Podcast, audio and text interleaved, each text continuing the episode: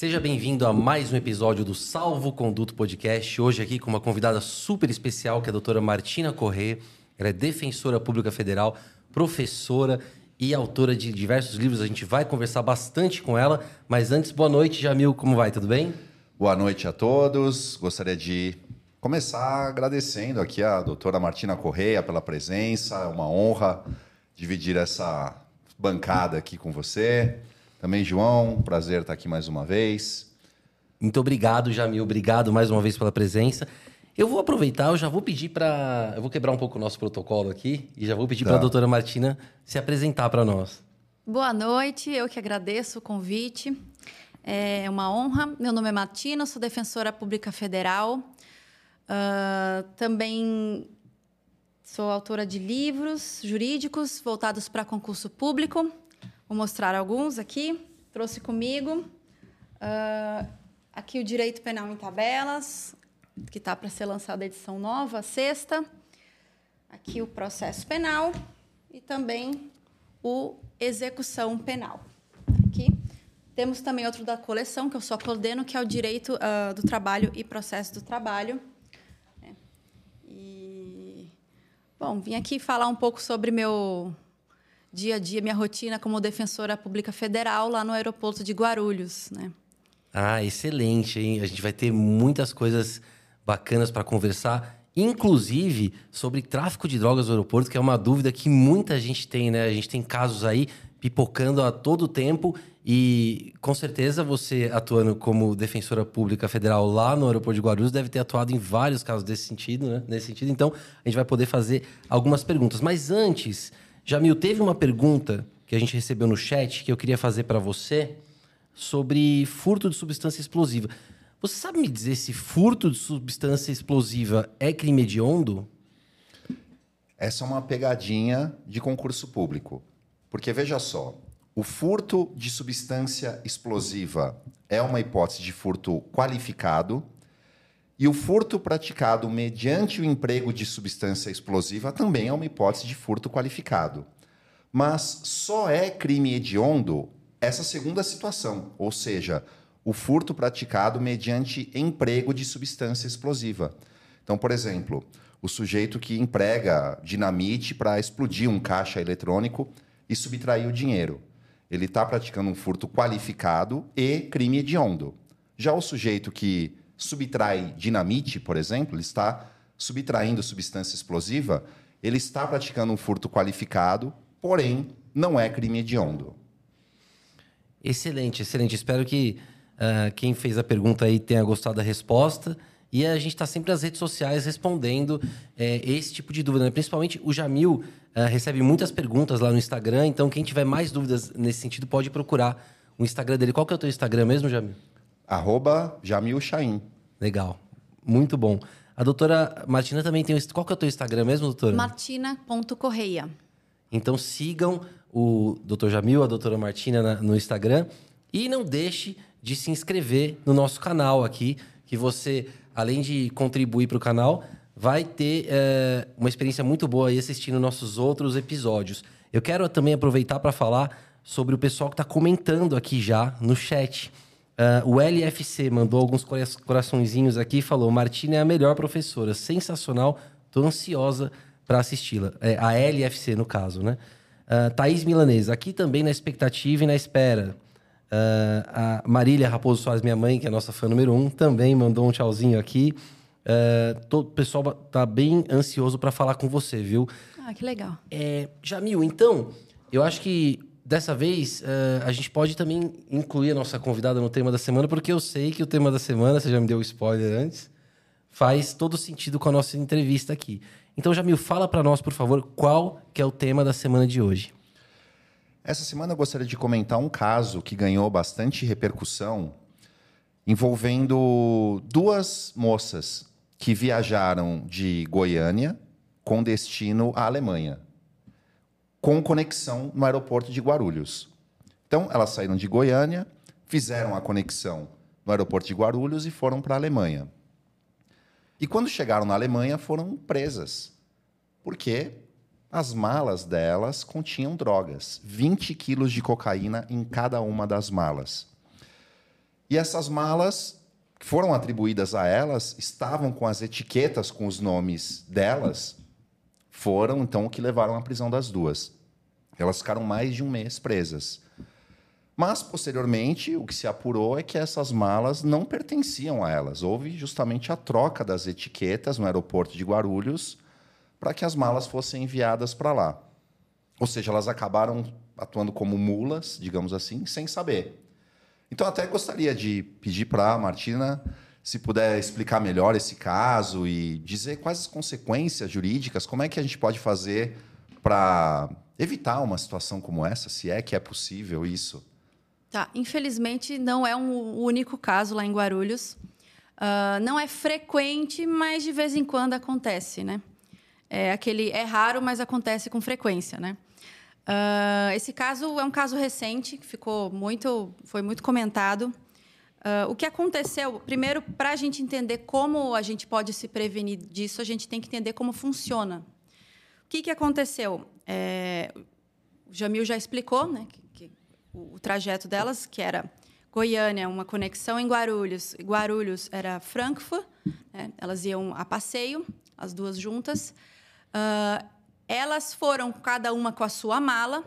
E aí, dentro do, do aeroporto, na área restrita, quando elas foram fazer a conexão, retiraram as etiquetas das malas delas e colocaram nas malas, as malas que não eram delas, as malas que continham cocaína, né? 20 quilos em cada uma. Uh, chegando lá, elas foram presas né, na Alemanha. A polícia prendeu e passaram por uma audiência de custódia. Né? E pelo, assim, até onde eu acompanhei, elas até tentaram comprovar que as malas não eram delas. É, pelo peso, né? Quando você faz, quando você recebe aquele ticketzinho da, da bagagem, tá lá o peso da sua mala.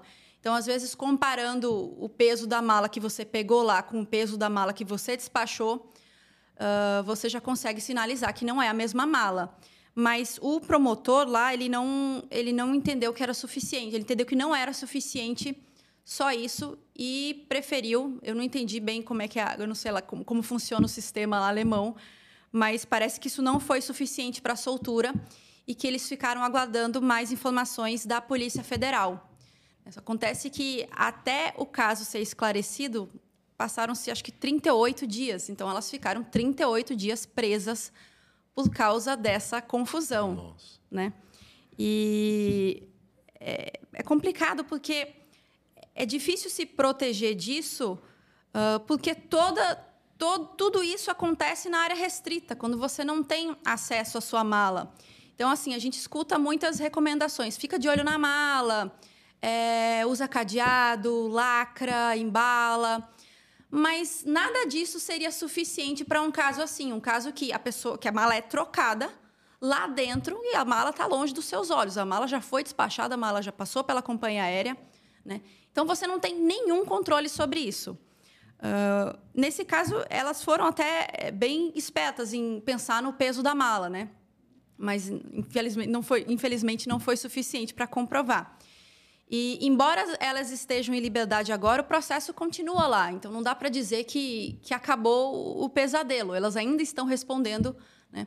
Agora, com muito mais elementos que comprovam que a mala não era delas, mas com uma situação bem complicada. É, isso acontece por atuação de organizações criminosas, uma organização que atua dentro do aeroporto de Guarulhos.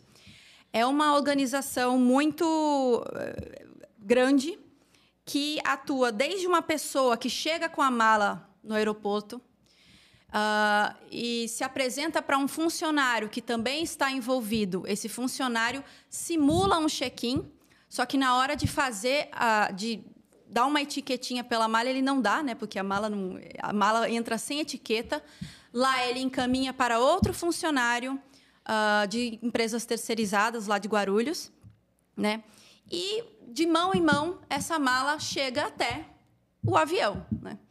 Então, é complicado. Eu, eu li algumas recomendações, mas nenhuma é muito conclusiva. Por exemplo, tenta embalar a mala com, as, com aquelas empresas credenciadas que ficam embalando a mala. Ou então, filma a mala quando você está preparando, tira foto dela na esteira. São essas as orientações né, que passam para esses casos. Mas uh, não, tem uma, não tem o que fazer que te afaste de uma situação assim. Né? Até nesse caso, até com a comprovação, foram 38 dias presas. isso é irreversível. Né? É, eu então... costumo tirar foto da mala na balança. Eu, eu já faço isso há, há anos quando eu vou viajar. E eu morro de medo que isso aconteça comigo. Então eu tiro foto da mala na balança, eu tiro fotos no aeroporto, eu, eu e minha família com as malas antes de, de despachar. É, é, óbvio que não vai resolver o problema. Mas acho que ajuda é, um pouco ajuda, na defesa. Não, ajuda bastante. Ajuda é. bastante. Uh, o sufoco você vai passar, se for o caso. É também é uma, uma situação rara, né? Não, não, é sempre. Mas, nesse caso, a Polícia Federal achou imagens do aeroporto, do circuito lá de filmagem, e que mostravam as malas. Uma mala era rosa, uh, a mala que chegou lá, supostamente dela, era uma mala preta.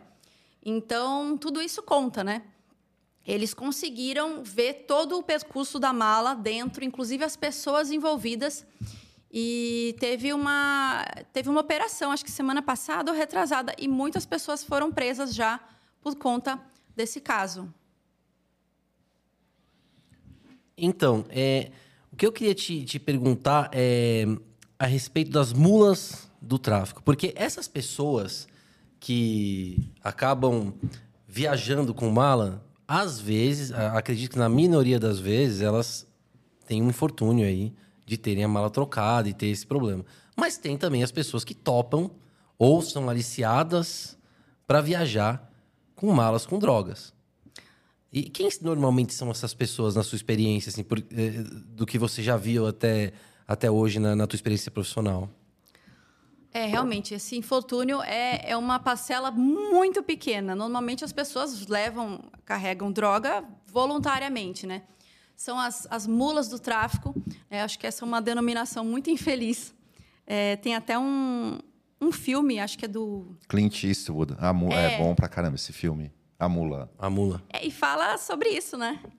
É, não, como não é ele é um senhorzinho, né, idoso, ele acaba passando despercebido, né, e começa a atuar como mula do tráfico, e aí, enfim, o filme segue. Jamil já deu spoiler. Bom, é. mas uh, é, as mulas são os traficantes ocasionais, né? São aquelas pessoas recrutadas pela organização uh, ah, para transportarem uma quantidade de droga em troca de uma quantia de dinheiro. Normalmente essas pessoas estão numa situação financeira complicada e acabam aceitando fazer esse transporte, até porque uh, é um transporte muito bem pago, né? Dicas de passagem.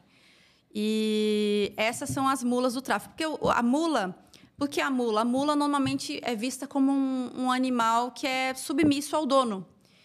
E uma das características da, das mulas do tráfico é a descartabilidade.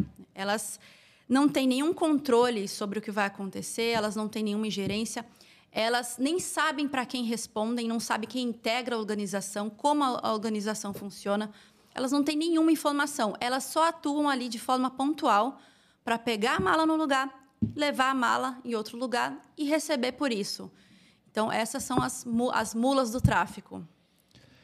E como as mulas do tráfico, ou seja, essas pessoas que transportam droga de um local para o outro, são identificadas pela polícia no aeroporto? Ah, uh, tem várias formas de identificar essas pessoas. Uh, a Polícia Federal tem bastante experiência nisso. Então, às vezes, o perfil do viajante, uh, ou então o próprio voo. Existem rotas né, mais visadas para o tráfico de drogas internacional. Uh, então, tem voos que provavelmente vai ter mais mulas né, que o esperado. E também tem, tem outras, formas mais, outras formas mais aleatórias. Por exemplo, cães farejadores, eles passam nas malas. Tem inspeção aleatória de bagagem, tem denúncia anônima. Às vezes a pessoa está muito nervosa, isso também pega bastante. Às vezes a pessoa está no check-in muito nervosa, transparece isso. E quando ela é abordada pelos policiais, ela não sabe, ela não sabe de informações básicas sobre a viagem dela. Por exemplo, ela não sabe para onde ela vai direito, ela não sabe quantos dias, ela não sabe o que ela vai fazer. Então, já se vê que tem algo suspeito ali. Então, inúmeras formas de identificação. E, e quais drogas são as mais transportadas assim para o exterior? O, o que, que mais tem? É, no aeroporto de Guarulhos, uh, a mais transportada é cocaína, sem dúvida. Eu já peguei pouquíssimos casos, uh, contextualizando. Eu trabalho com, eu trabalho como defensora pública federal em Guarulhos há cinco anos. Uh, como defensora, eu, eu já vi tráfico de maconha pouquíssimas vezes, uma, duas vezes. Vez ou outra metanfetamina e o resto é tudo cocaína. Né? É, a cocaína, o Brasil não produz cocaína. Essa cocaína, toda cocaína que está aqui no Brasil, ou é produzida na, no, na Bolívia, né, principalmente, ou no Peru, ou na Colômbia. Essa droga entra pela fronteira, né, Mato Grosso do Sul, Mato Grosso, Amazonas, chega até aqui e sai daqui com destino à Europa. Então, a gente abastece a Europa de cocaína. Ou sai por via marítima, né? e aí é possível carregar maiores quantidades, ou sai por via aérea. E também, às vezes, sai de forma direta para a Europa. E muitas vezes vai para a África primeiro e da África vai para a Europa. É, por exemplo, é diferente do, do mercado dos Estados Unidos, que é o outro grande mercado de cocaína, o tráfico é feito ali pela América Central, subindo. A gente abastece a Europa. Somos o, é o, é o principal país, o Brasil é o principal país, é, país de trânsito para escoamento de cocaína para a Europa. Uh, e durante esse, durante esse percurso, desde, desde a Colômbia, o Peru, a Bolívia até a Europa, a droga ela vai se supervalorizando, né? Ela é transformada de pasta base para pó. Então, se eu não tenho, eu não sei precisar os valores exatos, mas mais ou menos um quilo de cocaína na Colômbia ali na origem custa uns 300 dólares lá na Europa. Esse mesmo quilo às vezes é vendido por 100 mil, 200 mil, é, 200 mil dólares também. Então é fácil imaginar que uma mala, com uma mala, né, você consegue atingir uma, um valor astronômico né, de milhões uh, com alguns quilos de cocaína. E de que forma essa droga é transportada? É na mala? Como funciona? Normalmente é na mala. Eu estou falando da via aérea, né? não estou falando da via marítima. Estou falando da, da, experiência do aeroporto de Guarulhos. É na mala. Uh, as pessoas acham que a droga ela vai lá no saquinho, tá lá no saquinho cocaína, mas essa mala ela é acondicionada das formas mais criativas possíveis.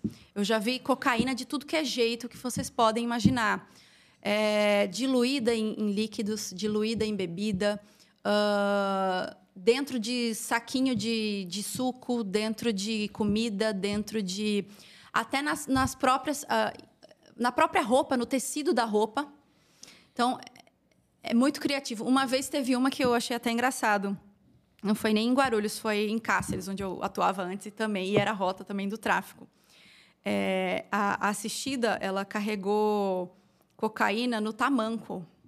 Só que era um tamanco, era curioso, porque era um tamanco assim, o salto era desse, era uma plataforma desse tamanho. Então, chamou muita atenção. Eu olhei assim a foto, no, eu não acreditei que e aí você abria o tamanco, e tinha um compartimentozinho dentro do tamanco cheio de cocaína, nos dois pés. Assim, ela andava assim, pesada, né? Porque estava pesado o tamanco. Muito então, gananciosa. O pessoal, o pessoal é muito criativo. E ingestão? E, e, já, já pegou casos em que Vários. a pessoa comeu uh, ou ingeriu a droga para transportar? Já peguei vários. É, ainda, ainda existe isso, né? Uh, vez ou outra, a gente chama os engolidos, né? Como que eles é, fazem? Para engolir? Eles colocam num, num, é, num Eles plástico? transformam em cápsulas. É, cada cápsula deve ter uns 10 gramas, 12 gramas por aí. E aí eles vão engolindo. É, acontece que essa modalidade, digamos, de transporte não é muito atraente, né, estrategicamente, porque a pessoa não consegue engolir tanto. Então, ela não consegue carregar com ela um valor muito grande de, de, de cocaína. Né? É, normalmente, uma pessoa consegue, acho que acho que consegue engolir cerca de um quilo. Assim, e, e um quilo já é um, uma já é uma quantidade absurda. Né? Um, engolir um quilo de cocaína em cápsulas. Então, um quilo versus levar 30 quilos na mala, é muito mais uh, rentável levar droga na mala. Aí, sobre, sobre a pergunta, o que, que acontece? É, é muito triste, porque a pessoa ela coloca a vida em risco para fazer esse transporte. Né? Porque se as cápsulas estourarem durante o voo, por exemplo, ela pode ter uma overdose e morrer na hora. Né? Eu nunca vi em Guarulhos isso acontecer. Alguém ir a óbito uh, por conta disso. O que, que acontece? Normalmente são pessoas que, às vezes, elas próprias se entregam por causa do nervosismo. Elas sabem que, estão, que engoliram droga, elas têm medo, né? É, naturalmente, e elas acabam ou se entregando ou ficando muito nervosas. E assim que essa situação é, é constatada, engolir droga, ela é imediatamente encaminhada para o hospital, o hospital lá em Guarulhos, para expulsar tudo aquilo que ela engoliu. Isso às vezes leva dias. Então, por exemplo, às vezes chega a notícia de uma prisão. Ah, tivemos uma prisão em Guarulhos, é, droga, mas não vai ter audiência de custódia, porque a gente já quer saber quando vai ser a audiência. Não vai ter audiência de custódia porque a pessoa está hospitalizada, tem que esperar. E às vezes dias depois, ah, ela recebeu alta e aí ela é encaminhada para audiência. E depois como eles fazem, conseguem é fazer a perícia nesse material? Porque, porque é, é complicado, né? Depois, porque. É, fazem. Como, como foi a coleta? Como é a coleta? Às vezes disso? não fazem de forma completa, né? Mas uh, muitas vezes o que acontece é que a pessoa tá, a pessoa engoliu e a pessoa tem uma quantidade também com ela, né? Então ela já tá, já tem um cocaína na bolsa, na mochila, na mala. Então aquilo ali já caracteriza ali, já fazem o, o exame preliminar ali mesmo e já constatam. Mas caso ela só tenha engolido, é, eu acredito que alguma, quanti, alguma quantidade eles consigam para fazer o, o exame, né? É, eu já atuei em alguns casos que a pessoa morreu. A droga estourou dentro do organismo, porque eu sou corregedor dos presídios, né? Atuo lá no litoral. E aí também é bem comum. Os presos saem para trabalhar, ou saída temporária no semiaberto, eles ingerem droga para entrar no presídio. E já algumas vezes aconteceu de estourar lá o compartimento, né, a cápsula dentro do organismo e a pessoa morre de, over, de overdose. Já teve um caso até que o sujeito engoliu dois celulares. Nossa. Dois celulares. Como ia sair, eu não sei. Porque aí ele engoliu, aí começou a passar mal, passar mal foi levado para o hospital, tiveram que fazer uma cirurgia para tirar os celulares. Também tem as pessoas que. Ah, também lembrei de outra coisa. Além da. Da na mala, normalmente fazem fundo falso. Enfim, é toda uma engenhosidade aí para acondicionar a droga, para não levantar suspeita, né?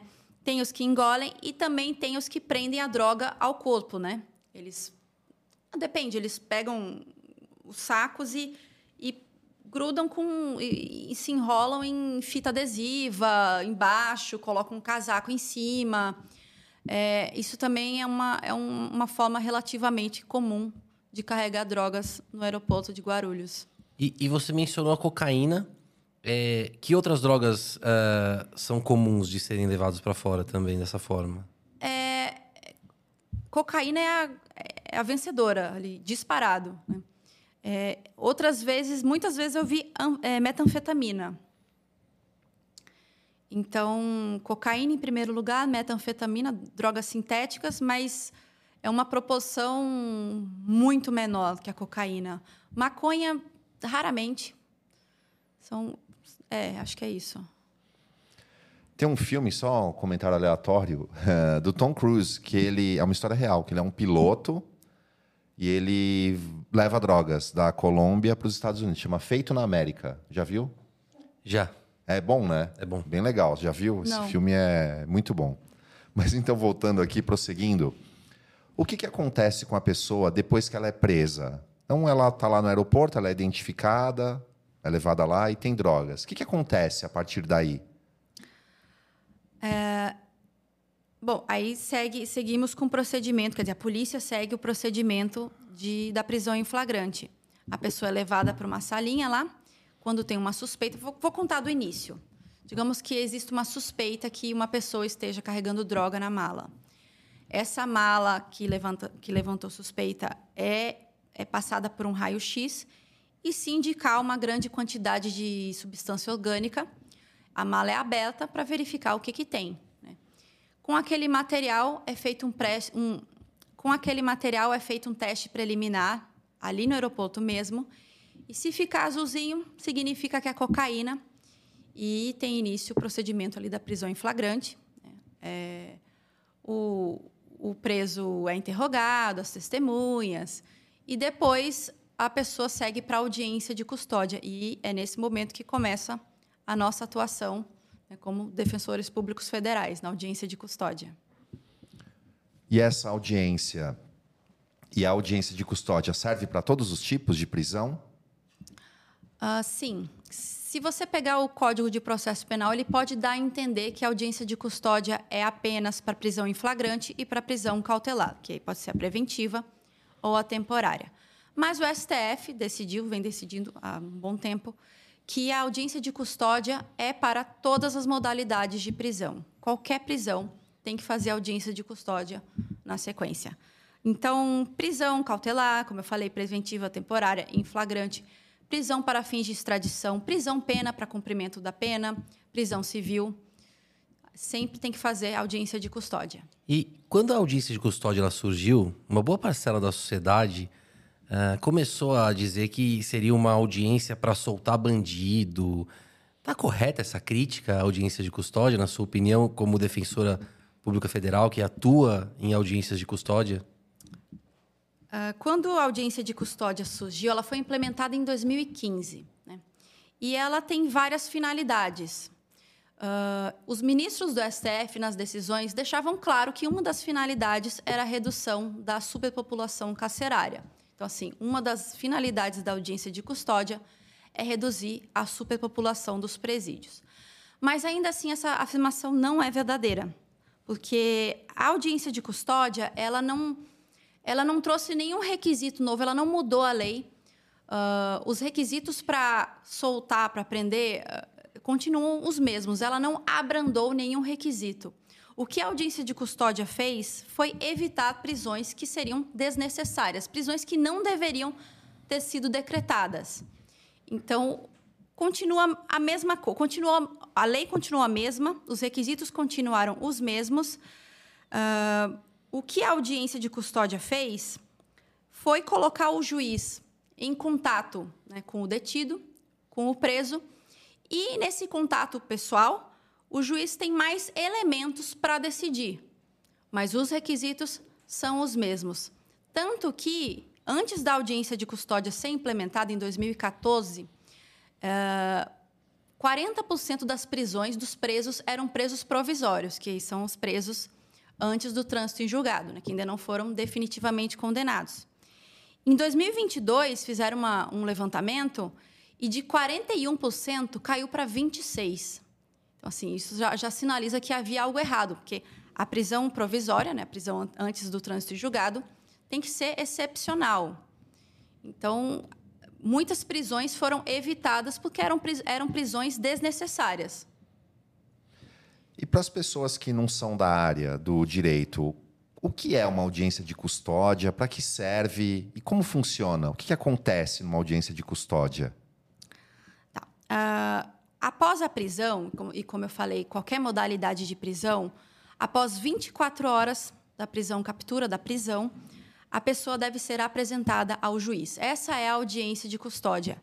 É uma audiência que acontece, uh, que é presidida pelo juiz, com a presença do, da acusação do Ministério Público e uh, do, do preso e do seu defensor. Tem que ter o defensor presente.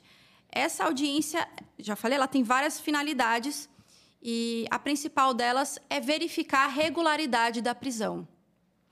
E, por exemplo, verificar se, se houve maus tratos, se os direitos fundamentais do preso foram respeitados, uh, se foi realizado exame de corpo de delito, enfim, todas as, uh, to todas as formalidades da prisão, se elas foram seguidas, se a pessoa entrou em contato com familiares, se a pessoa foi advertida quanto ao direito ao silêncio. Uh, que mais? Acho que basicamente isso. Prevenção de maus tratos, verificação das verificar se é o caso, no caso da prisão em flagrante, se é o caso de, de converter numa prisão cautelar, numa prisão preventiva. Então, é uma audiência para isso, para verificar a regularidade da prisão. É uma audiência que não fala sobre o mérito, do, o que aconteceu. Não é para isso que ela serve. Para isso, vai ter instrução, depois, se for, for oferecida a denúncia, o processo vai continuar, mas é o momento para falar da prisão. Então, o preso. Desculpa, só para tá concluir. Então, o preso, na audiência de custódia, ainda não pode falar sobre os fatos, dar a versão dele, se explicar, se justificar. Não é para isso. Não, definitivamente não. Ainda sobre esse assunto, eu tenho uma pergunta para vocês dois, mas antes eu quero mandar um abraço aqui pro pessoal que está nos assistindo. O Fernando Chagas, os seus direitos, aqui, ó, quem conhece o perfil lá dos seus direitos, falou: vai me chamar quando? Vou te chamar, meu amigo, com certeza. Manda um alô para mim lá. O Ivonildo da Hora também mandou um boa noite aqui. Tem pessoal, bastante gente assistindo. Não deixem de se inscrever no canal, de curtir a nossa live e de compartilhar com seus amigos. Olha o conteúdo de extrema qualidade que nós temos aqui hoje com a mandar doutora pergunta, Martina né, também. e com o doutor Jamil. Exatamente. Quem quiser mandar pergunta para a doutora Martina, vamos aproveitar a oportunidade para mandar perguntas aqui para o Jamil, para a doutora Martina. As fáceis para mim, as difíceis para a Martina. Tá certo. Inverte a ordem. Mas eu tenho uma pergunta que para vocês talvez seja fácil, mas acredito que para mim pelo menos não é. A pergunta que eu tenho para vocês dois é a seguinte: O que é o aviso de Miranda e se o juiz é obrigado a fazer o aviso de Miranda na audiência de custódia? Primeiro a doutora Martim.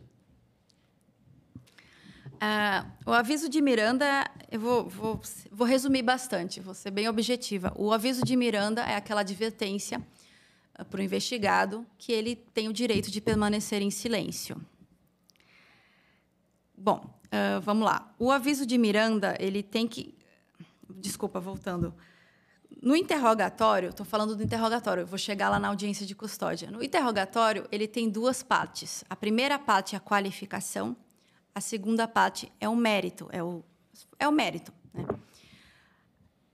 Hoje, a doutrina majoritária prevalece na doutrina que o aviso de Miranda não se aplica à fase da qualificação, mas apenas à segunda fase do interrogatório.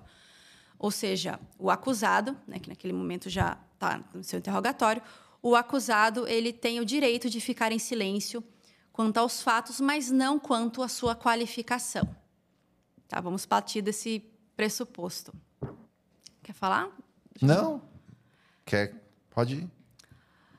Agora, na audiência de custódia, a resolução 213 é o ato, é o ato a resolução 213 é o ato normativo mais importante sobre a audiência de custódia. E é lá nessa resolução do CNJ, 213 do CNJ, que está o procedimento que deve ser seguido na audiência de custódia. E está lá, se não me engano, no artigo 8 que o juiz deve é, advertir o preso sobre o direito de ficar em silêncio. Então, para o CNJ, para a resolução 203 do CNJ, é, deve ser feito esse aviso na audiência de custódia. E aí, Jamil, qual que é a sua opinião sobre isso? Então, como bem explicou a Martina, o aviso de Miranda consiste basicamente na advertência que deve ser feita ao investigado sobre o direito dele de permanecer em silêncio. Ele tem que ser informado desse direito.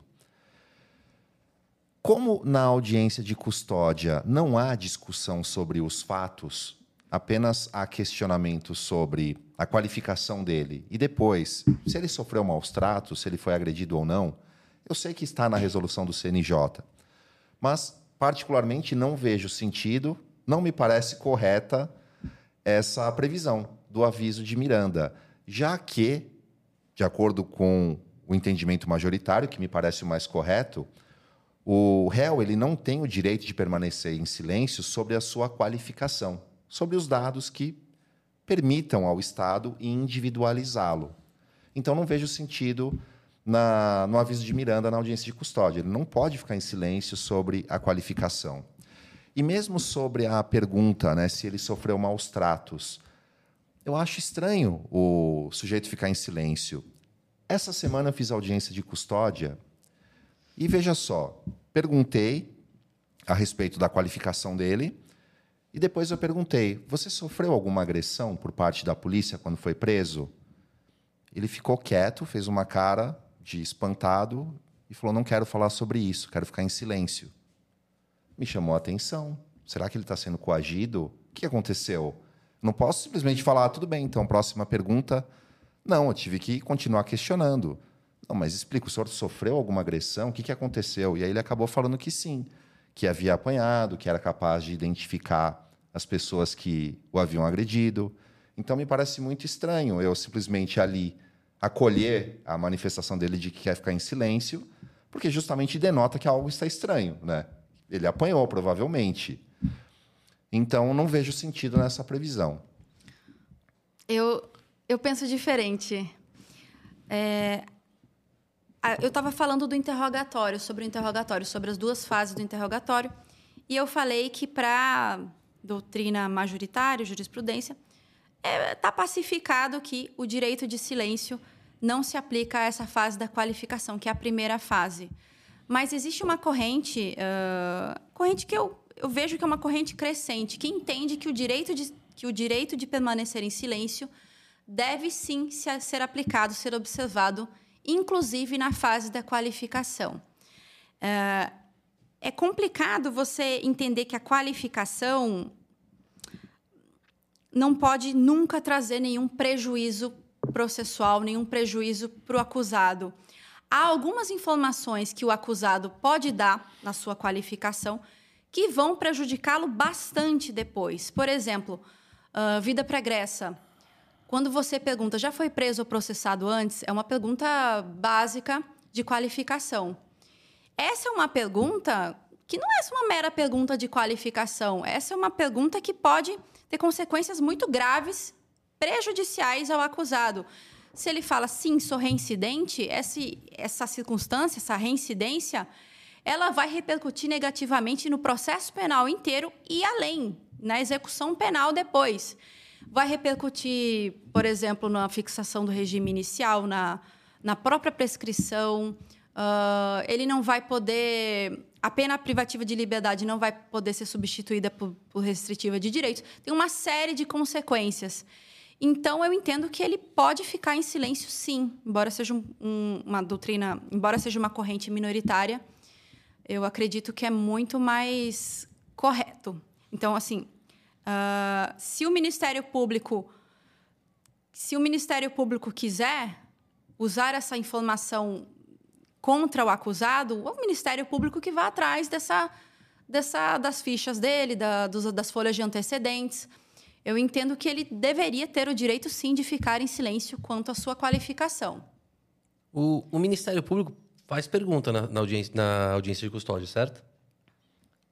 Sim, pode fazer perguntas, Sim. não sobre os fatos. Então, mas então faz sentido eu pedir para o meu cliente ficar em silêncio ou não responder as perguntas do Ministério Público, até mesmo na audiência de custódia, porque qual seria a finalidade do Ministério Público como parte fazer uma pergunta na audiência de custódia? Com qual finalidade? Manter a prisão, talvez? Não, ele não pode perguntar sobre os fatos, ele pode complementar. Vamos imaginar que o juiz esqueceu de perguntar se o réu tem filhos menores. Ele vai lá e complementa a pergunta. Mas, mas com qual finalidade? É porque tá ele é parte, lei, né? ele não é fiscal da lei ali. Eu entendo que. Não gerar uma nulidade futura. Talvez seja isso. Muitas vezes eu faço audiência de custódia quase assim, às vezes todo dia. É, muitas vezes o Ministério Público ele se preocupa, ele se preocupa com, a, com os direitos fundamentais para não gerar uma nulidade depois, não levar uma soltura, não. Então, ele faz, pode fazer perguntas sobre entrou em contato, foi advertido quanto ao direito, teve direito a conversar com um advogado, uh, passou por exame de corpo de delito. Então, o Ministério Público faz essas perguntas normalmente durante a, a audiência de custódia. O que ele não pode, repito, é falar sobre o mérito. Mas é. isso na praxe eu nunca vi acontecer. Você já viu? Bastante. É? Bastante. Bastante Acho mesmo. Acho que os promotores que eu atuo são melhores, então. Não. Os... não, porque não. não pode, né? o promotor ingressar O promotor- no exame dos fatos. Não, ah, não. Eu- Não, não, não foi isso não, não foi isso que eu Ah, falei. Não se- foi isso. Bastante do, promo- do, pro- do membro do Ministério Público fazer perguntas. Fazer perguntas, fazer perguntas sobre o respeito aos direitos fundamentais Isso, do não, preso. É, que isso eu, é eu me expressei comum. mal. Eu quis dizer assim. Aí ele falou. Aí eu falei, mas não é praxe o membro do Ministério Público fazer perguntas Não, não sobre é. os fatos. Isso não. Não, né? isso não. Eu nunca vi isso acontecer. Não, não vou dizer que eu nunca vi, mas é raro. É, é que eu, é que eu vejo assim, veja só. é, eu vou dar uma opinião talvez até. Talvez errada ou polêmica aqui, mas. É errada, se- se não- provavelmente. é vamos errada. ver. Se não faz sentido o, o aviso de Miranda na audiência de, de custódia, também não faz sentido você permitir perguntas para a parte, para o Ministério Público. é, é, por mais que ele não vá falar sobre os fatos, ele vai estar tentando garantir uma lisura de uma acusação futura. Eu- também não faria sentido. Então, assim, da mesma forma, eu posso dizer que não faz sentido o Ministério Público fazer perguntas ali. Se só vai ser perguntado a qualificação, o juiz que faz. Não, não- não vejo porque a parte tem que se preocupar, tem, tem que ter uma oportunidade ali para colher a qualificação mais aprofundada para usar lá na frente. Assim Dá- como dá- a, a, a doutora Martina falou sobre a, a questão da reincidência. Se o juiz não perguntar sobre a reincidência e o promotor perguntar, eu, meu cliente, eu falaria, não respondo. Eu acho que pensando no Ministério Público como parte, que é mesmo, faz sentido o que você está falando. Mas se Outra pensar polêmica, na atuação né? como, fiscal, como fiscal da lei, aí. Mas no processo penal ele não é fiscal da lei, ele é parte. Jamais ele Ex- pode atuar como fiscal da Existe lei. essa polêmica, eu entendo como o João, que é parte. Não, É. eu, eu também. Então, na verdade, a rigor não deveria perguntar nada na custódia. Talvez. Se, se da mesma forma que não. Se, se não faz sentido o aviso de Miranda, também não faz sentido, na minha visão, o Ministério Público fazer perguntas. Mas eu acho que está fugindo um pouco do tema. É, isso, isso também está previsto lá na, na resolução, que as partes podem fazer perguntas, é, contanto que não sobre o mérito. Então, mas na minha visão, eu como parte, todas as perguntas que eu vou fazer são intencionadas para meu, para minha finalidade, que é conseguir a, a melhor Isso, defesa. vai perguntar se ele trabalha. E o Ministério se- Público não vai estar fazendo perguntas ali jamais como fiscal da lei, ele vai estar fazendo como parte. Eu preferi, então, que o cliente não respondesse. Mas eu acho que aí a gente tem que voltar para o debate da, da- das mulas do Debate tráfico. bom, né? A gente quer Porque fugir. Eu, É, eu, eu, o que eu quero te perguntar sobre a questão das mulas do tráfico, né? porque é muito interessante esse assunto. A gente não pode deixar. Tem a muita coisa, um tem pouco, muita história, tem é, muita coisa para se E a gente fugiu um pouco desse tema. Eu quero voltar para esse tema é, perguntando assim, juridicamente, quais são os desdobramentos de fazer o papel de mula do tráfico? A, a mula do tráfico, quando ela é condenada, normalmente ela é condenada a quê? Ela responde ao processo? Como que funciona a parte processual e depois ah, eventual condenação? Existe uma causa de diminuição de pena na lei de drogas, que é o artigo 33, parágrafo 4, que convencionou se chamar de tráfico privilegiado. O que, que é isso? Quando o sujeito é primário, de bons antecedentes, não se dedica a atividades criminosas e não integra a organização criminosa, são esses, são esses os quatro requisitos, existe essa causa de diminuição de pena, essa redução de um sexto a dois terços. Tá? Então, a mula, né, se reconhecida, se reconhecida essa minorante, ela tem a pena reduzida. Isso também tem outros reflexos. Por exemplo, ah, o tráfico de drogas é equiparado a hediondo, né? Mas o artigo 33, parágrafo 4, quando aplicada essa minorante, o tráfico deixa de ser hediondo. Isso também tem os seus reflexos, como, por exemplo, na progressão de regime. E eu ia fazer uma pergunta, deixa eu só lembrar aqui. Ah, sim. Estava dizendo sobre a- o reconhecimento lá do chamado tráfico privilegiado. né? Um dos requisitos é que não se dedique a atividades criminosas. E é interessante, né? Vocês costumam. Um dos, um dos fatores para identificar se ele se dedica ou não é o número de viagens. Como é que funciona isso? É verdade, essa é uma peculiaridade de Guarulhos, eu só aprendi quando eu cheguei lá. Ah, normalmente a polícia junta, sempre no auto de prisão em flagrante, o rol de movimentos migratórios. O que que é o rol de movimentos migratórios? É uma folhinha, é um registro de todas as suas saídas e entradas no Brasil. Tá? É, isso é usado, às vezes, bom, para o bem e para o mal, depende. Quando a pessoa tem, um, tem várias viagens internacionais em um curto período de tempo e ela tem uma renda incompatível com essas viagens, é um elemento que é considerado negativamente, no sentido de, ah, talvez essa pessoa uh, tenha feito outras viagens com essa finalidade. Agora, quando a pessoa, quando é a única viagem, aí a defesa ah, fica feliz, né? Quando a pessoa só tem uma, duas viagens, ou consegue comprovar as outras viagens, uh, aí a situação fica melhor para o acusado, né? Presume-se que ele realmente agiu como mula. Então, por exemplo, o sujeito tem 10 viagens no ano da Etiópia para São Paulo. Aí ele não consegue explicar, ele não tem parentes aqui. Então, isso seria uma situação que, em princípio, indicaria que ele se dedica a atividades criminosas. É, no interrogatório, a acusação costuma bater nessa tecla bastante, né? Como é que você foi dez vezes para a Etiópia? Uma passagem custa tanto. De onde você conseguiu o dinheiro? Como é a sua situação financeira? Porque se a pessoa está, se a pessoa está agindo como mula do tráfico, em tese é porque ela estava numa situação difícil, né, financeiramente, senão ela não iria. Então, como é que você explica essas 10 viagens no curto período, período de tempo? Você também olha o perfil das viagens, por exemplo, viagens muito curtas. Uh, é, você olha o destino das viagens, por exemplo, a Etiópia uh, é, uma, é uma rota comum. Né? O voo da Etiópia normalmente dá bastante prisão. É, é um dos que mais dá, o voo da Etiópia. E isso é um elemento que é valorado em Guarulhos, o número de movimentos migratórios, em, em cotejo com a situação financeira do acusado. E, e as mulas é, estrangeiras que vêm para cá? É, de qual países, quais países, desculpa, elas costumam vir? E se a Defensoria Pública Federal também atua para elas, para os estrangeiros? Atuamos sim. Sem dúvida. É o que, aliás, em Guarulhos é o que a gente mais faz, porque a maioria dos nossos casos são casos de, é caso de estrangeiro.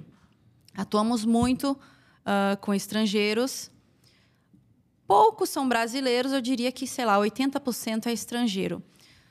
A maioria desses estrangeiros é africano, é da África, alguns asiáticos, mas na verdade está bem diversificado ultimamente. Ultimamente tem vindo muito ucraniano, é, tem tido muita prisão de ucraniano, muita, muita gente do leste europeu, da Letônia, Lituânia, uh, da Ásia, bastante filipino. Hum, é bem diversificado. Às vezes ou outra tem um americano, um europeu. Né? E vocês tem têm do dificuldade? Mundo inteiro. E vocês têm dificuldade com, com intérpretes, por exemplo, quando vem pessoal não, da Ucrânia? É incrível, mas não. É, já tem uma lista lá de intérpretes de todas as línguas que você pode imaginar. Hum, e eles já conseguem chegar para a própria audiência de custódia, eh, o pessoal já está tá no gatilho Já, já ali. tem uma estrutura ali. É, alemão, chama o fulaninho, intérprete de alemão. Uh, nigeriano, chama o, o, o intérprete tal. Uh, da Letônia, tem intérprete. É bem... Guarulhos é bem estruturado nesse sentido. A Justiça Federal já tem ali os seus contatos. E por que existe tráfico de drogas federal e tráfico de drogas estadual? Boa. Uh, a competência dos juízes federais é taxativamente prevista no artigo 109 da Constituição. E lá tem um artigo que fala dos crimes previstos em tratados ou convenções internacionais uh, quando há transnacionalidade. Então, o tráfico de drogas é previsto num tratado internacional. Se não me engano, é a Convenção das Nações Unidas contra o Tráfico. Se tiver transnacionalidade, é federal. Se não tiver transnacionalidade, vai para o estadual. Então, é isso que define a competência do tráfico de drogas. E o que é essa transnacionalidade? A transnacionalidade é, é quando o crime tem a execução iniciada em um país e o resultado ocorra ou deva ocorrer em outro né? ou vice-versa. É um crime à distância, que toca dois países. Uh, por exemplo, o caso de Guarulhos mesmo. A pessoa é flagrada, já fez o check-in, a pessoa já fez o check-in, ela está na iminência de embarcar para o exterior com a droga. Então aí está caracterizada, aí está caracterizada já a transnacionalidade. É, o que acontece é que a gente tem que olhar bem para o caso concreto. Né? A transnacionalidade ela tem que estar tá na conduta. Como eu falei, o Brasil não produz cocaína. Então, em tese, toda cocaína que está aqui no Brasil, ela veio de outro país, né? Mas nem por isso todo tráfico de cocaína é um tráfico da Justiça Federal, um tráfico internacional. Por quê? Porque você tem que olhar para a conduta. A droga tem que estar saindo daqui para outro lugar do país ou vindo de outro país para outro pra, ah, a droga tem que sair do Brasil com destino a outro país ou vir de outro país para o Brasil. E para isso, é, outro ponto interessante é que não precisa haver a efetiva transposição da fronteira. Da fronteira. Não precisa haver a efetiva transposição da fronteira. No caso de Guarulhos, as pessoas nem chegam no outro país, porque elas são presas em flagrante antes, né, antes de embarcarem. Mas bastava que, basta que fique comprovado ali, pelo conjunto de, de elementos, que a intenção era tirar aquela droga do território nacional. Então, sempre quando temos essa situação, esse crime à distância, temos um tráfico internacional que vai para a Justiça Federal.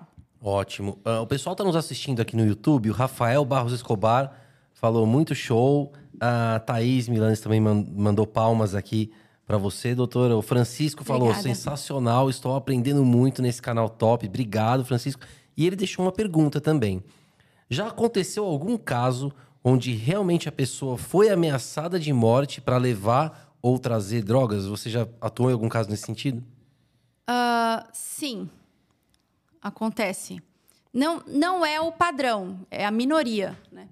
A grande maioria confessa o crime, diz que realmente fez e sabia por questões financeiras, mas existe caso, a gente já viu caso de coação, sim. É, normalmente, vou dar um exemplo a pessoa. Um exemplo que até dentro da, da minoria ali, do, da minoria dos casos, é um exemplo comum. A pessoa se comprometeu a fazer o tráfico, a, a realizar o tráfico, levar a mala de cocaína de um país para o outro, tá? Mas ela desistiu. Ela desistiu, falou: não, tô com medo, não quero, vou desistir. Só que a organização já gastou com a passagem dela e com o passaporte dela. Aí a organização fala: não, você não vai desistir, você vai levar. Então ela é coagida a fazer essa segunda viagem para ter um, para gerar um retorno financeiro para a organização que já custeou a passagem e, e o passaporte. Isso acontece às vezes. E ela acaba sendo absolvida ou condenada com essa difícil tese? é comprovar isso. é muito difícil comprovar. É, normalmente essas pessoas, o contato entre elas é muito difícil de comprovar. Eles apagam tudo. Uh, a própria pessoa, ela quer acabar com aquele, ela quer se desfazer daquele registro, né? Não quer, porque aquilo é uma prova contra ela. A própria, a própria pessoa quer apagar aquilo, as mensagens. Uh, o contato é difícil, às vezes, às vezes o contato também é, é boca a boca, né? Por exemplo, ah, a gente vai se encontrar, a gente se encontra aqui na Sé. Como é que a pessoa vai comprovar que se encontrou na Sé, né? Então, é difícil pela questão probatória, né? Vez ou outra a gente tem sucesso em comprovar alguma situação que foge do comum. Mas não é o que acontece na maioria dos casos. Na maioria dos casos, a pessoa é condenada. E caso de troca de etiqueta, mas reverso, vindo para o Brasil? Já já apareceu algum para você? Vindo para o Brasil, nunca vi. Nunca vi. Normalmente, eles trocam a mala saindo daqui e indo para a Europa. Para Portugal, para Alemanha, é o que mais acontece. Como eu falei, o Brasil ele é o país de trânsito para o para o escoamento da cocaína na Europa. Então, esse é o movimento mais comum, é sair daqui para lá. Você falou do reverso, eu estava pensando outra coisa. Eu pensei que você estava falando assim: o cara do aeroporto chega lá, ele vê a mala do traficante cheia de cocaína, ele pega para ele, pega a etiqueta e eu, põe a mala com roupa. Eu pensei entendeu? isso também. É, também. é. Imagina. É... E ao final desses processos, a Defensoria Pública sempre pede absolvição? Não. Essa é uma pergunta que eu recebo bastante como defensora, não especificamente em relação ao tráfico de Guarulhos, mas no geral. É, o defensor público no criminal sempre pede absolvição? Não. Uh, sempre quando for viável pedir absolvição, a gente vai correr atrás da absolvição. Quando depende, tudo depende do caso concreto. Quando o conjunto de elementos ali permitir, ou então a acusação não está bem comprovada, né? E aí, pela insuficiência, deve dar absolvição. Quando for viável juridicamente, a gente vai atrás da absolvição. Mas, na maioria dos casos, o que a defesa vai fazer é, é buscar uma pena mais justa, uma pena mais favorável, é buscar o reconhecimento de uma atenuante, de uma minorante, uh, é buscar o reconhecimento de uma nulidade, da prescrição, uh, alguma, o, o regime inicial mais favorável. Então, é isso que, em muitos casos, a gente faz. E na sua atuação como defensora pública da União, você já deve ter se deparado com diversos casos que fogem à normalidade, assim, casos curiosos. Tem algum que te marcou, assim, que você possa contar pra gente? Nossa, tem vários. Tem vários, mas tem um que me marcou. É, como eu falei, a gente, a gente atua muito com estrangeiros, né? Mulas do tráfico uh, estrangeiros, normalmente africanos, e que estão numa situação de vulnerabilidade social. Pessoas muito pobres que vêm e que, que aceitam levar a mala, né? Por necessidade financeira, de sobrevivência, né? E teve uma vez que eu fui fazer audiência de custódia de uma senhora, uma senhora idosa, uh, africana, né? era primária, tudo, era audiência de custódia, né? E quando eu fui conversar com ela, ela falou: Doutora, por favor, me deixa presa. Para defensor ouvir isso é complicado, né? Que, que saia justo, como assim me deixa presa? Aí ela explicou. Ela falou: Eu venho de um, de um país da África, eu esqueci o país. É, lá não tem sistema público de saúde. Eu sou portadora de HIV, eu tenho pressão alta, eu tenho pneumonia tem um, uma série de doenças e lá eu não consigo tratamento. E eu ouvi dizer que aqui eu vou conseguir me tratar. Então, por favor, me deixa presa. É um dilema aí na vida do, do defensor, né? Não, com é, certeza. É um dilema grande. Eu fiquei, nossa, o que, que eu faço? Dificilmente, naquele caso, eu ia conseguir a liberdade dela. Dificilmente. Por quê? Porque era uma senhora, era estrangeira, não tinha nenhum vínculo com o país. Né? Então, nesses casos de estrangeiros sem vínculo, é, esses estrangeiros normalmente ficam presos. Até porque muitos deles, caso em liberdade, é, provavelmente vão ficar em situação de rua, né? o que também não é desejável. E era uma idosa, ela nem falava português, ela não sabia nem onde estava direito. Assim, eu não ia conseguir, ela não tinha comprovante de residência, ela não tinha, não tinha emprego, não tinha nada eu não ia conseguir a liberdade dela, né? Então foi menos difícil. Mas foi difícil ouvir isso, né? Porque imagina, a pessoa quer ficar presa para utilizar, uh, ah, para ter acesso à saúde, para ter um acesso básico à saúde e poder se tratar. Eu já ouvi uma história semelhante nos Estados Unidos, uh, que um, um cara entrou numa agência bancária com um bilhete escrito assim: me passe um dólar, e apontou a arma pra caixa. Eu acho que eu vi esse caso. É, pra roubar um dólar. E aí a caixa deu um dólar para ele, sentou e esperou a polícia, justamente para fazer o tratamento de, de, de, da coluna dele no presídio, porque lá não tem SUS, né? Não tem. É, eu tenho um caso de um americano que caiu comigo também, que foi outro que me marcou. Era um senhor, mas ele era. Ele era muito doente. Vocês não têm noção. Ele estava muito doente. Já tinha uns 80 anos. E ele estava muito debilitado é, tava assim, na pior. Também mula, né? A gente, a gente até estranha, nossa, americano, mula. Tá, vamos ver, né? E o consulado dos Estados Unidos, ele presta um serviço muito bom para os americanos presos. E o consulado, vez ou outra, entrava em contato comigo para saber a, as informações processuais, né, do, da, da ação penal dele. E aí eu falei com a moça do consulado, ela falou: "Não, a gente todo mês a gente vai lá e visita ele no presídio para saber como ele tá. Olha, olha que legal, né? O consulado. E aí ela falou, doutora, não deixa ele ser solto. Porque se ele for solto, ele não vai durar uma semana, não vai durar um mês, uma semana. Ele dava um gasto mensal, olha só, um gasto mensal de medicamento de 5 mil reais. 5 mil reais de medicamento. E era fornecido para ele e ele estava ele tava ali, estável, naquele quadro dele, bem debilitado. Mas ele nunca ia ter acesso a esses medicamentos se ele tivesse lá, né, em liberdade. Então, são situações que, que partem o coração da gente, né? Mas que a gente também não pode ignorar.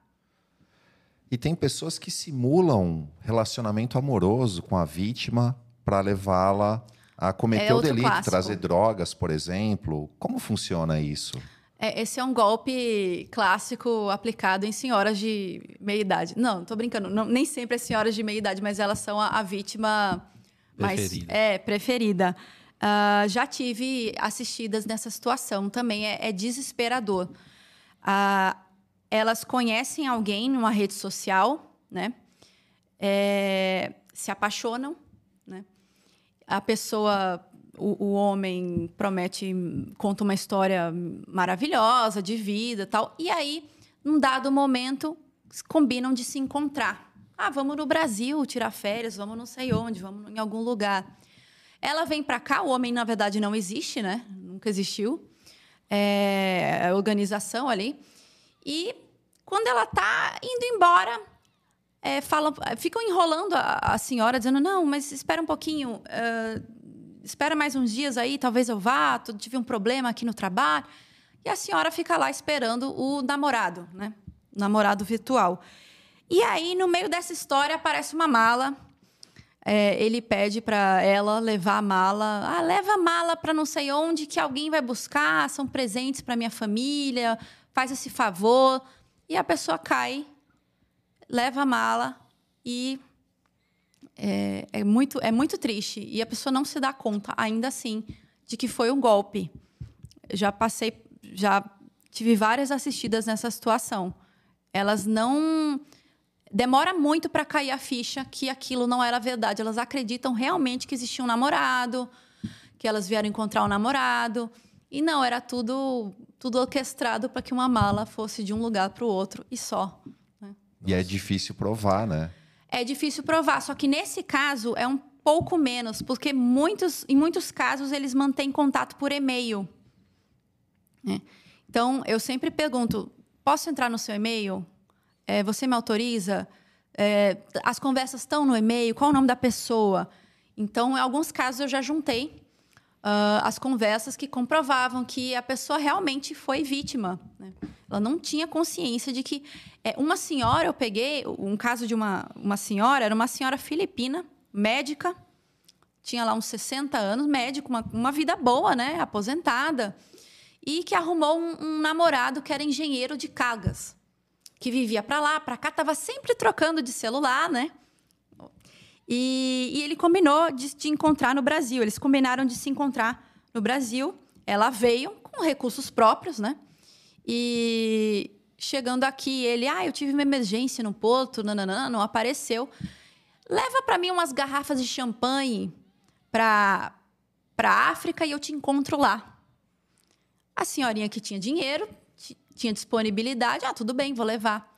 Tinha, tinha cocaína diluída na champanhe. Então, assim, como é, que, como é que ela ia adivinhar? Como é que ela ia saber? Como é que ela ia, sei lá, desconfiar que poderia existir cocaína diluída naquelas garrafas? É, esse caso eu fiquei bem triste, porque eu juntei também, eu juntei as conversas, tudo, mesmo assim ela foi condenada. Foi triste. Nossa, te- terrível, né? Não, é terrível. E, e é uma ingenuidade, assim. As pessoas de fora, as pessoas do exterior, elas não ligam Brasil a tráfico de drogas. É impressionante. Elas ligam Colômbia, México. Brasil não faz soar o alarme de ninguém. Ninguém fica desconfiado.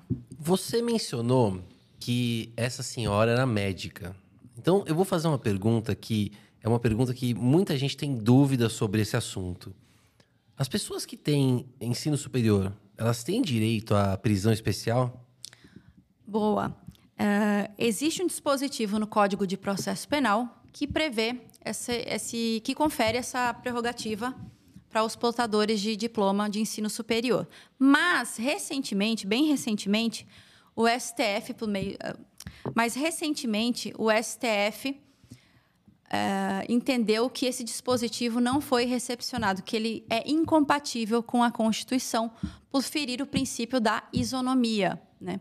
ele acaba criando uma discriminação que não se justifica, até mesmo se você pensar em qual é o objetivo, qual é a finalidade da prisão especial. Porque qual é a finalidade da prisão especial? Uh, é segregar do, é segregar do ambiente prisional comum durante o processo, né? É uma prerrogativa que termina com trânsito e julgado. Isso é outro ponto interessante.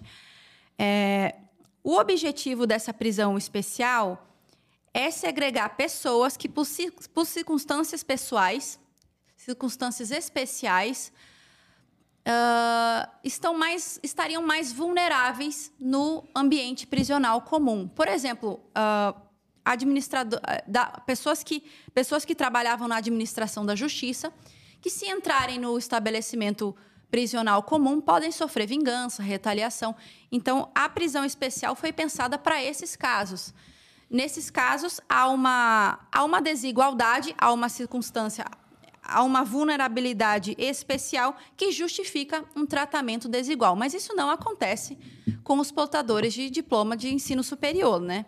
É, basicamente era um privilégio.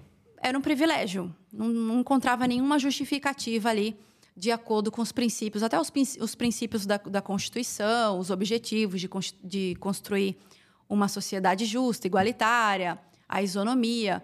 Então, não se justificava a prisão especial. E hoje isso já não vale mais, né? Hoje já não tem mais. Não, não, não adianta não. mais, olha, STF... tem o diploma, acabou. Não. O STF entendeu que o dispositivo não foi recepcionado pela Constituição. E antes disso, o, o, diploma do estrangeiro valia também? Por exemplo, nesse caso da médica, ela, ela ficou em, em prisão especial? Olha, eu não sei te dizer. Nesse caso, a médica, o que pesou no caso da médica é que são casos raros, né? Quando o assistido vem sem saber que, o que, que ele veio fazer. No caso da médica, o que pesou é que ela não tinha nenhum vínculo com o país, né? Então, seria a aplicação da lei penal, no caso, que, é. que manteve ela presa. É, e uma coisa que você mencionou, que eu acho que é muito interessante é, explicar, é que essa prisão especial, quando ela existia para pessoas que têm diploma de nível superior, ela era só durante o processo. Acabou o processo, foi condenado, ia para prisão comum, né? Então, é, as pessoas imaginam é, e eu sei disso porque quando eu falo sobre isso nos vídeos, tem muitos comentários nesse sentido. As pessoas imaginavam, isso virou meio que uma lenda urbana, assim, de que a pessoa, por ter nível universitário ou por ter direito à prisão especial, cumpria toda a pena numa prisão especial, e não, e não é o caso, né? É, é, verdade, ela é uma modalidade de prisão cautelar, né? De, é, uma, é uma forma de cumprimento especial, segregado, da prisão cautelar. Mas com o trânsito julgado, ela acaba. Já que estamos falando em prisão cautelar, prisão preventiva, eu recebo muito uma pergunta dos alunos que é a seguinte: inquéritos ou ações penais em andamento podem justificar a prisão preventiva? Podem. Uh, a, prisão, a prisão preventiva tem vários fundamentos. Um dos fundamentos é a garantia da ordem pública. Garantia da ordem pública é um termo muito amplo, impreciso, vago, né? Tudo cabe na garantia da ordem pública, na ótica da defesa, né? Uh, e nesse espaço né, de interpretação, a jurisprudência tem dado alguns vetores sobre o que seria a garantia da ordem pública. Uh, então, garantia da ordem pública é gravidade concreta da conduta, é risco de reiteração delitiva e é envolvimento com organizações internacionais. Essa é a interpretação que se dá. Quando a pessoa tem uh, um inquérito em andamento ou uma ação penal em andamento, entende-se que ela apresenta uma maior periculosidade. Ela sinaliza que, uh, que ela pode voltar a cometer novos crimes. Então, isso justificaria a prisão preventiva. Agora, tem um detalhe aqui. Não podemos confundir isso com a súmula 444 do STJ, que é uma súmula que veda a utilização de inquéritos ou ações penais em andamento para agravar a pena base. Né? Então, tem que diferenciar aqui para não confundir. Inquérito penal em, anda... inquérito em andamento e ação penal em andamento podem justificar a prisão preventiva, mas não podem levar a o aumento da pena na primeira fase da dosimetria, né, que é a pena base. Perfeito. Doutora, você, assim como o Jamil, foi uma concurseira raiz, né? Estudou bastante para passar no concurso. Eu queria te perguntar uh, qual lição você daria para um concurseiro hoje? São tantas emoções, né? Dessa, dessa época. E conta um pouquinho da sua história no, do concurso também. Uh, bom, vou começar. Começo com a lição ou com. Como quiser. Você que manda aqui. Você tem salvo conduto para falar o que você quiser. Tá bom. Eu eu me formei na faculdade, passei dois anos e alguns meses estudando para a DPU. Eu fui uma concurseira atípica, né? Enquanto várias pessoas estudam ali, ah, eu quero MP, eu faço qualquer um, vai sair fazendo um monte de prova. Eu não, eu queria DPU. Eu estudei o edital da DPU desde o início, desde que eu decidi começar a estudar. E, ufa, deu certo. O concurso tinha um tempo ali, o último. Foi um tempo bom para dar tempo e né, deu certo, que bom. É, uma lição é difícil, são tantas lições mas tem uma lição que eu queria dar hoje. É que eu vejo muito, eu vejo muitas pessoas falando de motivação, né? Motivação para estudar, como se fosse um ingrediente imprescindível para o estudo, para o concurso público. E eu tenho uma visão mais prática sobre esse tema. Eu acho que assim, na vida adulta, se você for depender de motivação, de doses de motivação diária para fazer qualquer coisa, você está lascado, sabe? Porque grandes, para obter grandes resultados, você precisa passar por muito desconforto, né? E a motivação ela não segura nesse desconforto. Quando esse desconforto bate, a motivação não segura. Isso para tudo, isso para tudo. Se você quer emagrecer, você tem que passar o desconforto, você tem que fazer uma dieta. Se você quiser é, treinar, desconforto. Se você quiser sucesso profissional, uh, você vai ter que você vai ter que passar por, por restrições, né, por sacrifícios. Então, o que deve fazer a pessoa estudar não é a motivação, é aquela decisão que ela toma no início de quero fazer isso, quero estudar para concurso, vou estudar para ser juiz, defensor, promotor, seja o que for, até ser aprovado, tá? Esse compromisso inicial é o que segura, né? E a melhor forma de você honrar esse compromisso que você fez com você lá no início é por meio da disciplina. Né? A disciplina, a disciplina é todos os dias você fazer aquilo que você se propôs a fazer conforme aquela sua decisão. Né? Por exemplo, no caso do, do concurseiro, vai ter dias que você vai querer chorar, que você vai se achar burro, você vai odiar estudar uma matéria. No meu caso era civil, né? Uh, mas tinha outras também. Você vai achar que nunca vai passar, que você vai ficar ansioso, você vai ter, você, o seu lazer vai ser drasticamente reduzido, você vai ter desconforto físico de ficar sentado na cadeira. Tudo vai levar ao desconforto, né? Então, você não vai achar motivação em muitos momentos em regra, você não vai achar. Se você depender disso para continuar estudando, você para. Né?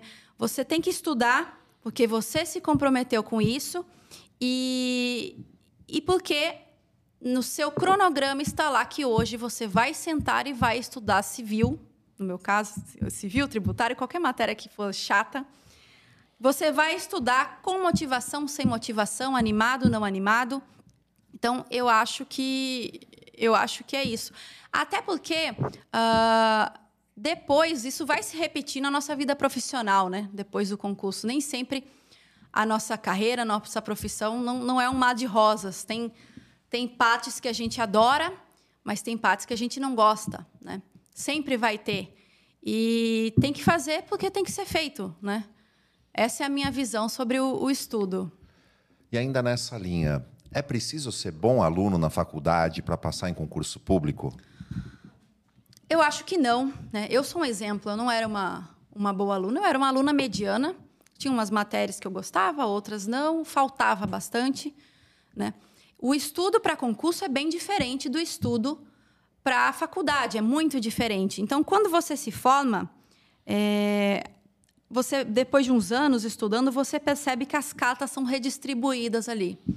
Aquela pessoa que era um aluno exemplar na faculdade, às vezes não tem êxito no concurso ou demora mais para ter, e às vezes aquele aluno que, que não quer uma porcaria de aluno uh, chega a um resultado mais rápido, né? Eu não estou dizendo de forma alguma que não se deve estudar na faculdade. Eu acho que uma boa base sempre vai ser bom, sempre vai ajudar. Né? Não, o estudo não vai atrapalhar, porque é conhecimento. Mas o, a forma de estudo é muito diferente. E ainda que você não tenha sido um bom aluno, dá para recuperar. Né? Eu recuperei, né? então qualquer pessoa consegue. Excelente. Olha, chegou um comentário aqui bacana do Daniel Cavalcante. Ele falou assim: chegando só agora, deixando aqui meu elogio ao Jamil e à Martina pelo curso Crimes, que eu gosto muito. Ah, Muito Fala obrigado. um pouquinho do curso Crimes pra gente. Pois é, eu e o professor Jamil é, somos professores no curso Crimes. As matérias são processo penal comigo, penal como Jamil, leis, espe- leis especiais, ah, os A dois. gente divide, é. E. O que mais, Jamil? É um curso de disciplinas isoladas. Voltado para concursos públicos, tá? Exatamente. Então, antes a pessoa que queria estudar para concurso público se matriculava num cursinho e tinha ali todas as matérias, né? Muitas vezes al- algumas boas, alguns professores que ela gostava, se identificava e outros não. Outros vinham no pacote, né? Vinham no pacote, igual o canal rural aí, que vem lá quando você assina Você tem que o- engolir a TV e a acabou. cabo. É. É a diferença entre TV a cabo e streaming. Então, É, exatamente. Aí Isso. agora a gente tem as disciplinas isoladas, né? O que os alunos têm buscado muito. Então, se ele gosta daquele professor, ele faz aquela disciplina. Então, ele consegue escolher os professores que ele mais gosta, que ele considera bons, e ter aula só com eles. É, e com certeza tá fazendo bastante sucesso. A Thaís Milanese escreveu aqui, ó. Fato, adquiri esse curso, o melhor. O... E o melhor é que o que eu não aprendi na faculdade de forma sucinta com eles, agora eu estou Ah, entendendo. muito obrigado. Hum, Excelente. Obrigada. Eu vou aproveitar e fazer uma pergunta, então, já que falamos de processo penal. Pergunta de, pergunta de processo penal. Ah, Então, justamente, no processo penal, o que é coisa soberanamente julgada? nossa. Essa foi boa. É, é porque eu recebo essa pergunta às vezes, gostaria de ouvi-la. A coisa soberanamente julgada é a coisa julgada produzida com a absolvição e a extinção da punibilidade. Vou dar um exemplo. Vamos supor que eu fui absolvida e transitou em julgado, tá? E que depois o Ministério Público encontrou algumas provas que me incriminem. Eu não vou poder ser novamente submetida a um processo por aquele fato, porque eu já fui absolvida. Então, a absolvição ela gera uma imutabilidade relativa. Digo, digo, desculpa. A absolvição gera uma, uma imutabilidade absoluta.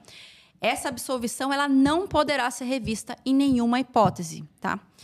Ah, situação diferente é a da condenação e da absolvição imprópria, que é aquela absolvição em que é imposta a medida de segurança.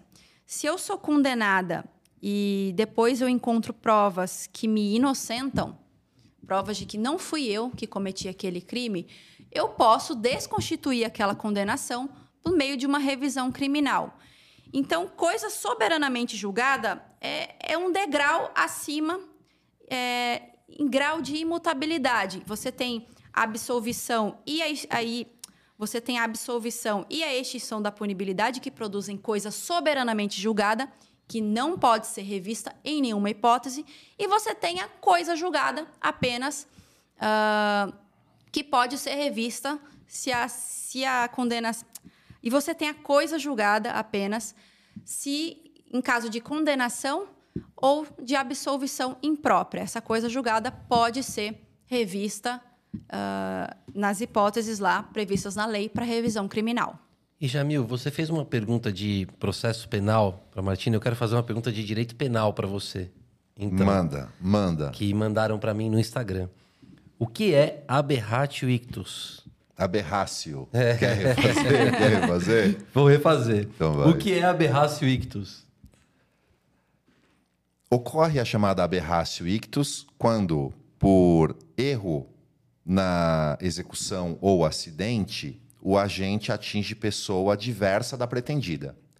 Por exemplo, Paulo avista caminhando pela rua o sujeito que abusou da sua filha.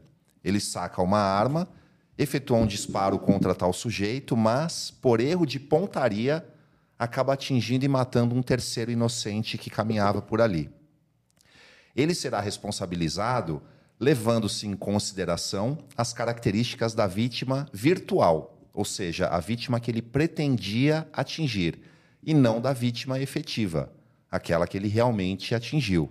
Então, nesse caso, ele queria atingir o sujeito que abusou da sua filha. Então, ele será responsabilizado por homicídio privilegiado pelo relevante valor moral. Mas eu vou aproveitar essa pergunta e dirigir outra à Martina, envolvendo o processo penal. A gente viu então que no âmbito penal, na aberratio ictus, levamos em consideração as características da vítima virtual. Mas isso provoca alteração na competência? Por exemplo, Paulo, caminhando pela rua, vê um delegado de Polícia Federal. E ele então resolve matar tal delegado em razão da função que ele exerce. Saca uma arma, efetua o disparo, mas acaba atingindo um civil que passava por ali. Ele será responsabilizado perante a Justiça Federal, como se tivesse matado o delegado de Polícia Federal, ou perante a Justiça Estadual? Boa. Uh, ah, Para fins de fixação da competência, o STJ já decidiu que o que vale, o que importa, é a vítima efetiva, a pessoa que efetivamente foi atingida. Então, no seu exemplo, ele queria atingir um policial, um delegado, né?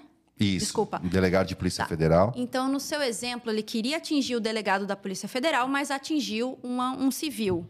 Nesse caso, deve ser considerada a característica ali de civil, né? E ele será processado e julgado pela Justiça Estadual, a não ser que exista outra causa, outra circunstância que desloque a competência para a Justiça Federal, mas considera-se a vítima efetiva. Perfeito. Mais alguma aí, João? Sim, a gente está chegando próximo ao final do, do, do programa. É, passou muito rápido, mas... Nossa, foi muito rápido. Mas a gente ainda tem um tempinho para eu te perguntar como que alguém se torna defensor público? tem que passar no concurso. Passando no concurso. Sim. Sim. Ok. Mas como que funciona o concurso da Defensoria Pública uh, Federal? Quantas fases tem? Conta um pouquinho pra gente de como funciona o concurso hoje. Tá, vou falar do, do concurso da Defensoria Pública da União, né? Que é o concurso no qual eu fui aprovada. Uh, o, concurso, o concurso tem a primeira fase, que é uma fase objetiva, né? Uh, era certo e errado, até onde eu sei, né? Uma errada numa certa, nesse esquema. Primeira fase. Segunda fase, uh, discursivas e peça, né? Terceira fase, prova oral. Aí temos uma etapa que é só classificatória, né? Que não, desculpa, falei besteira. Primeira fase objetiva, uh, com questões de múltipla escolha ou certo e errado. Né? Segunda fase, discursiva e peças. Terceira fase, fase oral, prova oral. Depois vem a sindicância da vida pregressa né? e os títulos. Então, é um concurso relativamente longo, mas que é abreviado principalmente porque estão fazendo primeira e segunda fase juntas. Né? Então, já. Você já vai direto para oral ou não. E quanto tempo você se preparou para se tornar defensora pública federal? E como foi essa preparação? Eu me preparei dois anos, né? Como eu falei, eu estudei focada no edital anterior da DPU. Eu queria ser defensora pública federal, estudei o edital. É um, é um dos editais, é o edital mais extenso das carreiras jurídicas, porque ele tem matérias como penal militar, processo penal militar, agora tem administrativo militar, também tem a parte trabalhista, né, que os outros concursos não têm, salvo da área trabalhista. Direito eleitoral, uh, criminologia, humanos. Então é um concurso, é um edital gigantesco, né? Mas com disciplina a gente chega lá. Não vou dizer que esgotei o edital, porque seria impossível. Né? Outra pergunta que fazem: você esgotou o edital? Não. Eu não conheço ninguém que tenha esgotado o edital da DPU. Né? Então, esse não é um pré-requisito para aprovação. Né? Uh, que mais? É sobre como foi sua preparação, quanto tempo demorou? Ah, sim, aí estudei dois anos. Foi uma preparação intensa, né? Eu era bem radical aí com a minha com a disciplina, eu estudava muito e eu não trabalhava também, tá? Minha circunstância era ficar em casa estudando, o só estudar, né? que é um peso gigante. É, eu era da turma que só estudava, estudava bastante, era bastante disciplinada. Foi um período muito difícil, né? É, de muito desconforto, novamente, mas deu certo. Você fez cursinho ou não? Eu fiz, no início eu fiz LFG, na época fiz seis meses, depois parei e fiquei estudando só por livros. E mais perto da prova eu fiz alguns que eram daqueles de rodadas, sabe, específicos para DPU, mas isso já perto do edital, quando o edital saiu. A Thaís falou aqui, que pena que está acabando.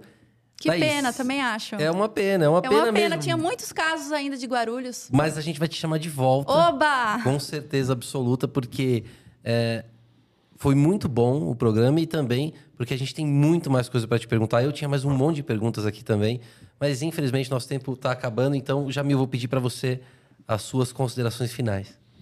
Eu gostaria de agradecer a todos que assistiram, agradecer novamente a Martina Correia por nos prestigiar aqui com tantas informações. E, João, muito obrigado mais uma vez aí pela parceria. Rodrigo, obrigado. E nos vemos então semana que vem. Martina? Muito obrigada. Obrigada, João e Jamil, pelo convite. Obrigada também quem assistiu a gente. Uh, quero voltar. É ah. assim que eu vou encerrar minha fala. Eu que agradeço e com certeza, no que depender de nós, você vai voltar. E, pessoal, não percam o nosso próximo episódio do Salvo Conduto Podcast, toda terça-feira, às 8 horas da noite, ao vivo, aqui no YouTube, tá bom? Sempre assisto. Ah, obrigado, é obrigado. Eu fico muito feliz.